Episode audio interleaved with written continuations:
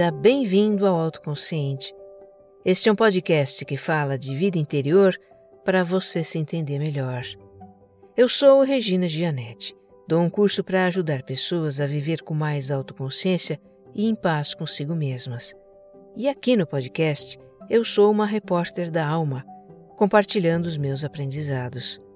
A minha intenção é que ao terminar um episódio, você se sinta melhor do que quando começou.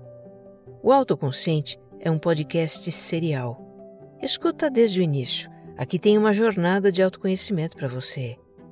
Eu te convido a se tornar membro do meu canal no YouTube. Com uma assinatura bem pequenininha, você me apoia a sustentar esse projeto e tem acesso aos conteúdos que eu faço só para assinantes. Dá um pulinho lá. Tem um link na descrição deste episódio. E se você gostar do que vai ouvir aqui, compartilha nos seus grupos de mensagens e redes sociais. O que faz bem para você pode fazer para muito mais gente. Episódio 147 Celebrando uma Vida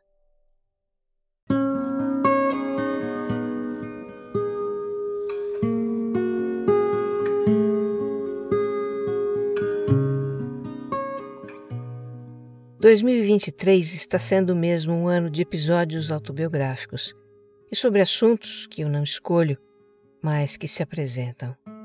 Neste aqui, eu vou celebrar a vida do meu pai. Ele encerrou sua trajetória no plano físico no dia 9 de novembro último. Não vai ser um episódio triste, tá?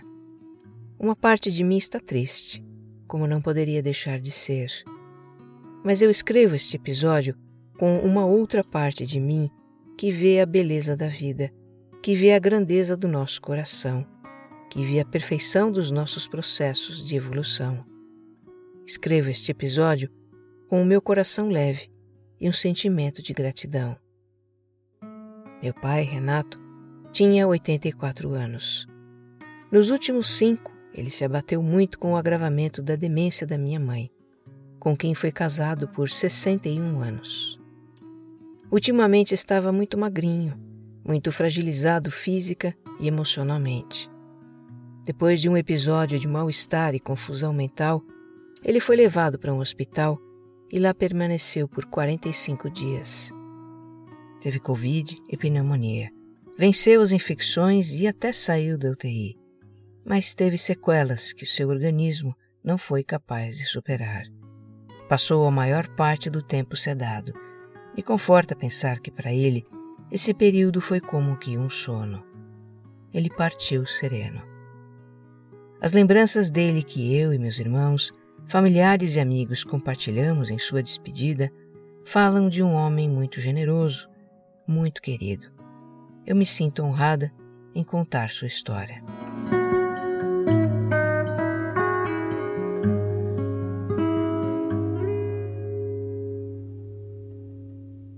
Eu só vim a conhecer realmente meu pai depois de adulta. Quando pequena, eu tinha um certo medo dele. Meu pai usava óculos grossos, quatro graus de miopia ou algo assim. O olhar por trás daqueles óculos era sempre sério na minha lembrança de menina. Ele tinha sobrancelhas espessas, um vozeirão grave e no final do dia ficava com o rosto escurecido pela barba cerrada que insistia em crescer. Lembro dele com o rosto cheio de espuma, feito um Papai Noel, tirando aquela barba teimosa todo dia de manhã. Meu pai trabalhava em um banco e sempre usava terno e gravata. Quando chegava em casa, deixava em uma cadeira da sala sua pasta de executivo, a gravata e o paletó vestindo o encosto da cadeira. Mesmo em casa ele usava camisa, sapato e calça de alfaiataria, no máximo um jeans. Eu e meu irmão estávamos lembrando, até rimos um pouco disso. Meu pai nunca usou uma camiseta de gola careca, nem mesmo uma camisa polo, muito menos uma regata. Bermuda só se estivesse um calor infernal num contexto de férias ou final de semana. Nesse caso, ele até que colocava uma sandália tipo franciscana. Seu Renato de sunga na praia? Esquece. A única prova que eu tenho de que ele pisou na areia de uma praia é uma foto tirada comigo em Santos. Eu tinha um ano de idade. trabalho e família resumem o meu pai. Não era aquele homem que joga bola, tem hobbies e bebe com amigos. Sua vida, durante a semana, era ir de casa para o trabalho, do trabalho para casa. No final de semana, passear com a família, visitar os parentes, almoçar na casa da minha avó, passar as férias na casa de praia dos sogros. Enquanto a gente se esbaldava no mar, ele ficava lendo o jornal ou fazendo palavras cruzadas à sombra de uma árvore na calçada. De camisa, claro, bermuda e a sua sandália franciscana. Às vezes, ia pescar num rio ali perto. Eu cresci vendo esse pai compenetrado, muito dedicado à família, que me parecia nunca se divertir. Ele tinha momentos alegres, claro, às vezes era brincalhão, sua risada ecoa na minha memória. Na maior parte do tempo tinha um jeitão Caxias. Com ele tudo tinha que ser muito certinho. Horário, compromissos. Eu me preocupava em sempre andar na linha, respeitar e obedecer meu pai, para não levar bronca dele. Morria de medo de levar bronca dele. Enfim, no início da minha vida, essas características dele foi que me marcaram. E como eu disse antes, só depois de adulta, com alguma maturidade para entender outro ser humano, eu compreendi a personalidade do meu pai.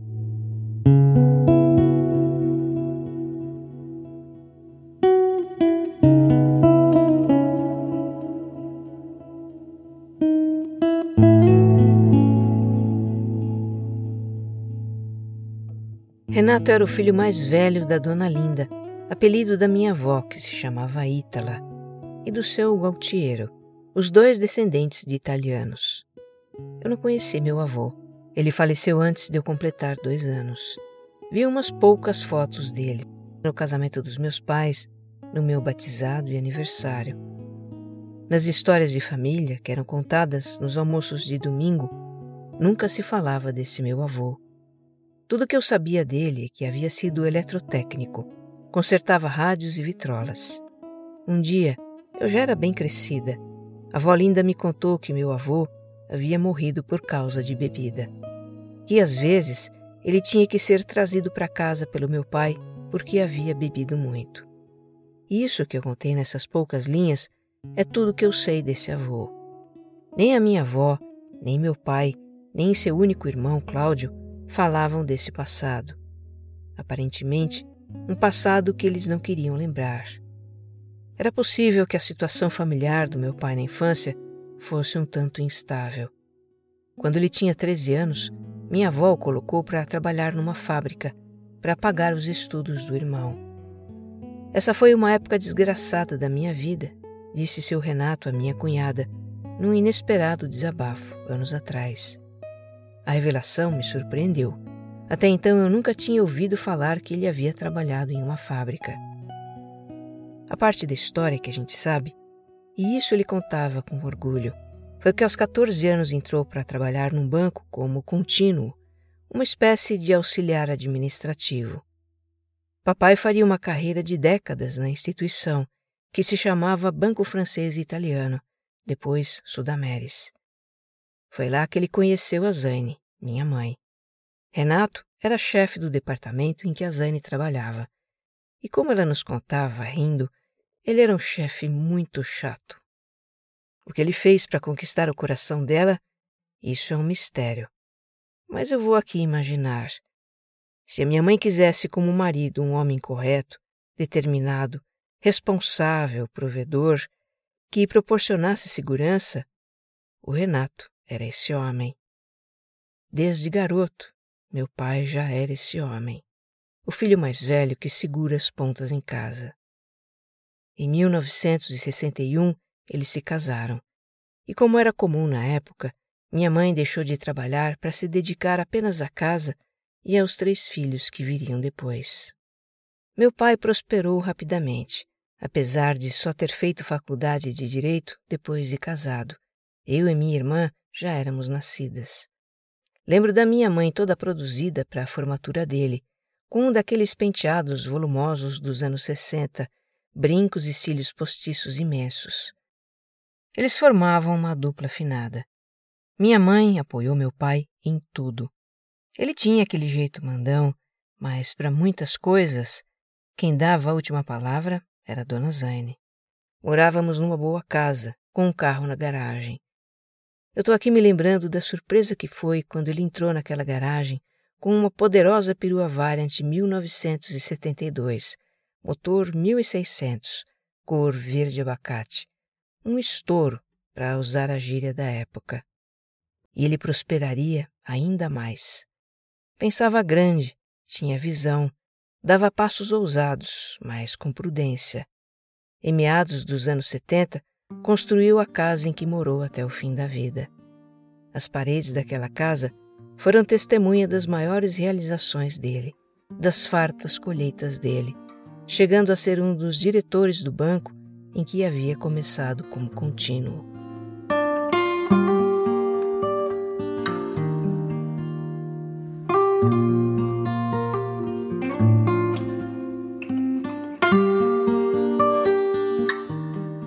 Herdei algumas características do meu pai.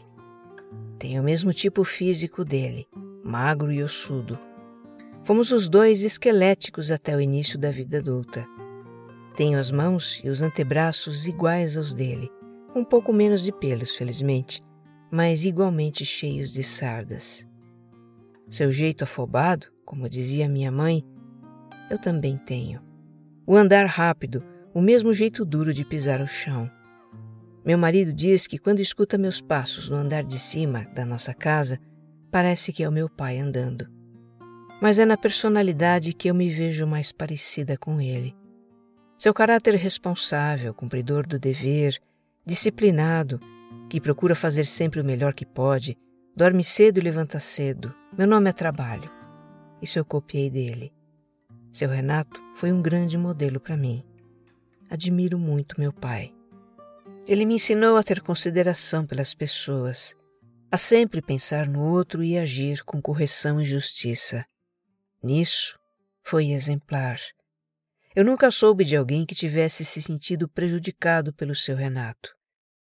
Pelo contrário, ele ajudou pessoas de várias maneiras, com um apoio financeiro, uma indicação, um aconselhamento. A prosperidade que ele teve na vida não guardou só para si. Quem batesse na porta dele para pedir algo nunca saía de mãos vazias. Quantas vezes o vi comprar um lanche para alguém que o abordava na rua? Feliz de quem prestasse um serviço ao seu Renato. Ele sempre tinha uma gorjeta para o embalador de compras, o frentista do posto de gasolina, o entregador. Meu pai, com certeza, era muito exigente com ele mesmo, porque também era para com os outros. Sua paciência era curta se você combinasse algo com ele e não fizesse o combinado, ai de você. Se fizesse algo eticamente errado, ainda que por ignorância, escutava um monte. Ele estressava com desorganização, atrasos, falta de responsabilidade ou de consideração dos outros. Se tivesse uma crítica, falava na lata e deixava o outro torto. Seu Renato tinha um grande coração mas não era moleza, não.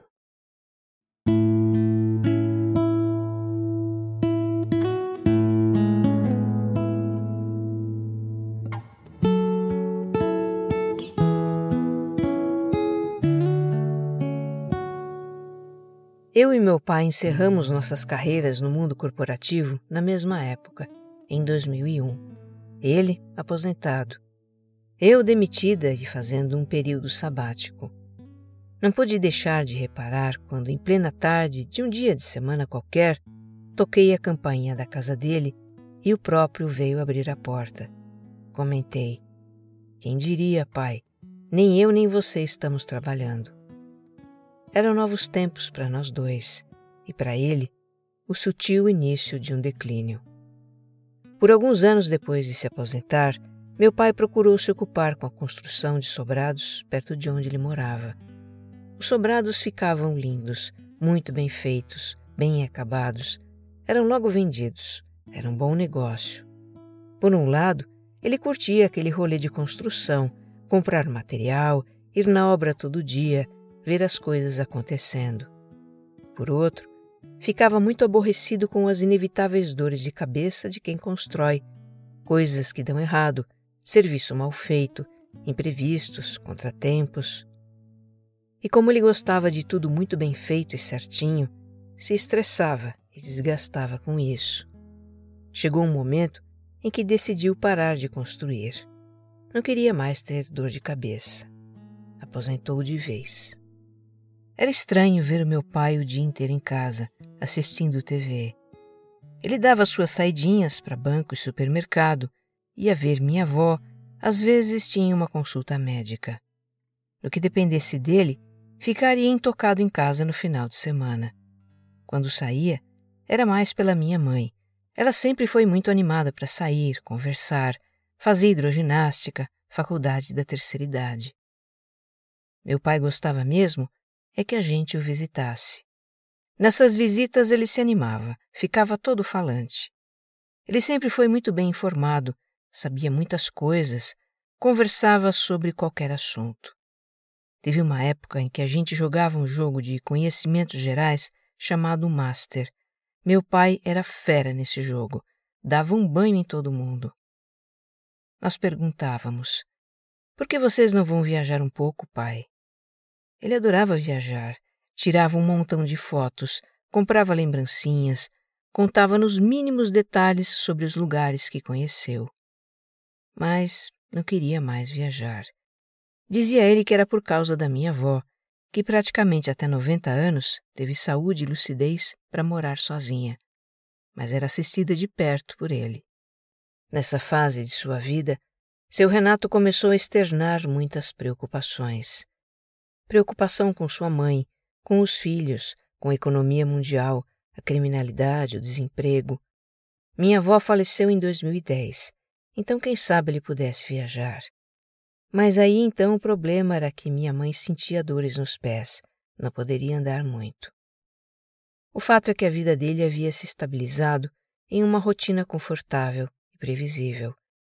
Estava tudo sob controle, como ele costumava dizer. Sempre que a gente programava uma reunião de família e eu tinha alguma providência para tomar, como levar algum prato para o almoço, ele me ligava e perguntava: Regina, tudo sob controle? Esse era o seu Renato. Foi tudo bem até que as coisas começaram a sair do seu controle. Minha mãe passou a ter lapsos de memória e episódios de confusão mental cada vez mais significativos e frequentes. Víamos se repetir a história da mãe dela, minha avó Zélia, que também começou assim até ficar completamente desligada do mundo. Em uma avaliação neuropsicológica que minha mãe fez em 2017, aparece o diagnóstico de transtorno neurocognitivo maior, um nome técnico para a popular demência. Meu pai não se conformava. Queria que mamãe fosse ao médico, queria que ela tomasse remédios, Será que não tem algum tratamento para isso? O mais difícil em uma doença neurológica é que o doente não tem consciência dela, não colabora com o tratamento. Minha mãe jogava fora o remédio, brigava com meu pai que ela não tinha nada. Essa doença foi uma coisa imensa para o seu Renato lidar. Num dado momento, ela precisou ter cuidadoras 24 horas por dia. Achamos que meu pai fosse relaxar um pouco. Mas que nada. Ele se preocupava demais com tudo, se cobrava cuidar de tudo, como sempre cuidou. Ficou decidido que a família da minha irmã se mudaria para a casa dele. Mas aí veio a pandemia, que congelou tudo. De lá para cá, meu pai se abateu muito. Emagreceu, enfraqueceu muito. Teve que parar de dirigir, seus movimentos ficaram lentos. Via-se nele também um certo declínio neurológico. Tudo ficou muito difícil para ele e começou a falar em partir. Ano que vem vocês vão ter novidades, ele dizia. Para encurtar a história, no meio desse ano, finalmente aconteceu a mudança da minha irmã para a casa dele. Antes foi preciso fazer uma pequena reforma. Dias depois da mudança, ela nos deu um susto. Teve um pequeno infarto, ficou duas semanas no hospital, felizmente se recuperou bem. Quando a vida parecia ter entrado nos eixos, minha irmã morando lá, supervisionando os cuidados com a minha mãe, administrando a casa, fazendo todas as comidas que meu pai tinha vontade de comer. Foi então que ele se sentiu mal. E o resto, você já sabe. Seu Renato esperou que tudo estivesse sob controle novamente, para então poder descansar.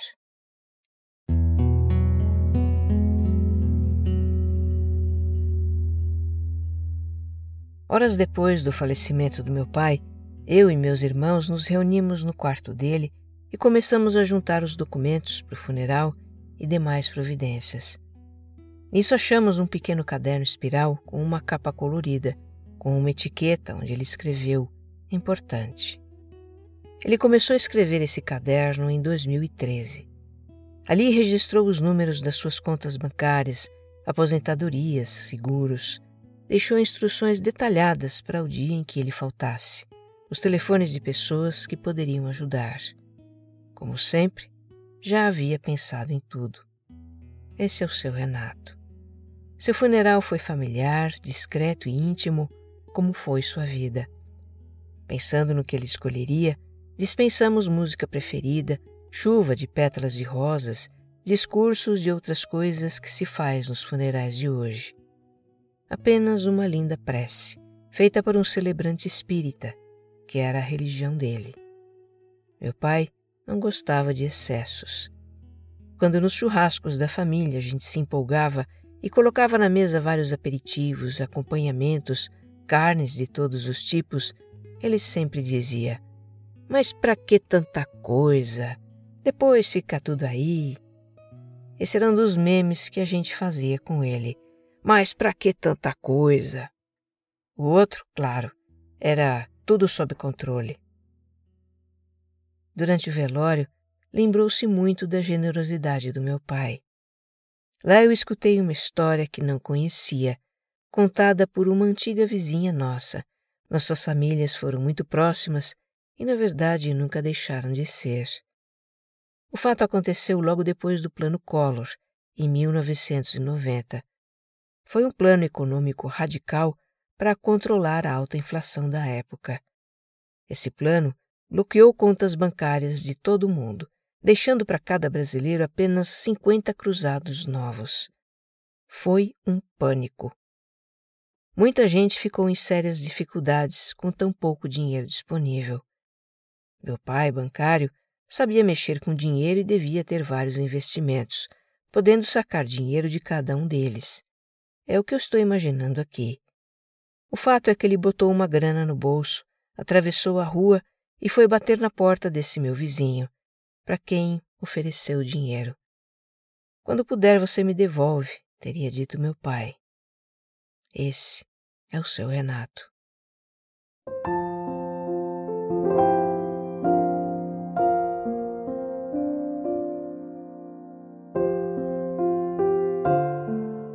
Eu estou conformada com a passagem do meu pai.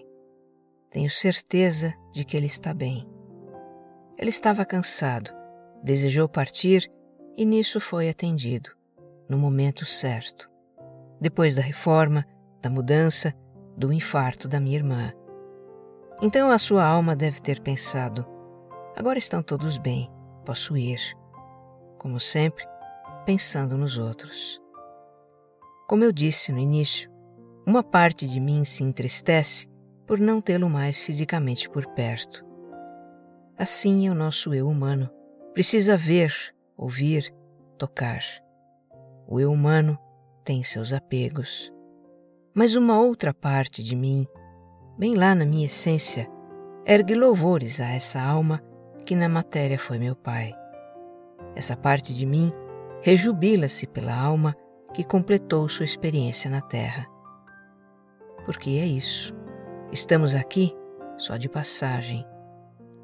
E em homenagem ao seu Renato, eu cito André Luiz, psicografado por Chico Xavier, que em um de seus livros diz: Uma existência é um ato, um corpo, uma veste, um século, um dia, um serviço, uma experiência, um triunfo, uma aquisição, uma morte, um sopro renovador.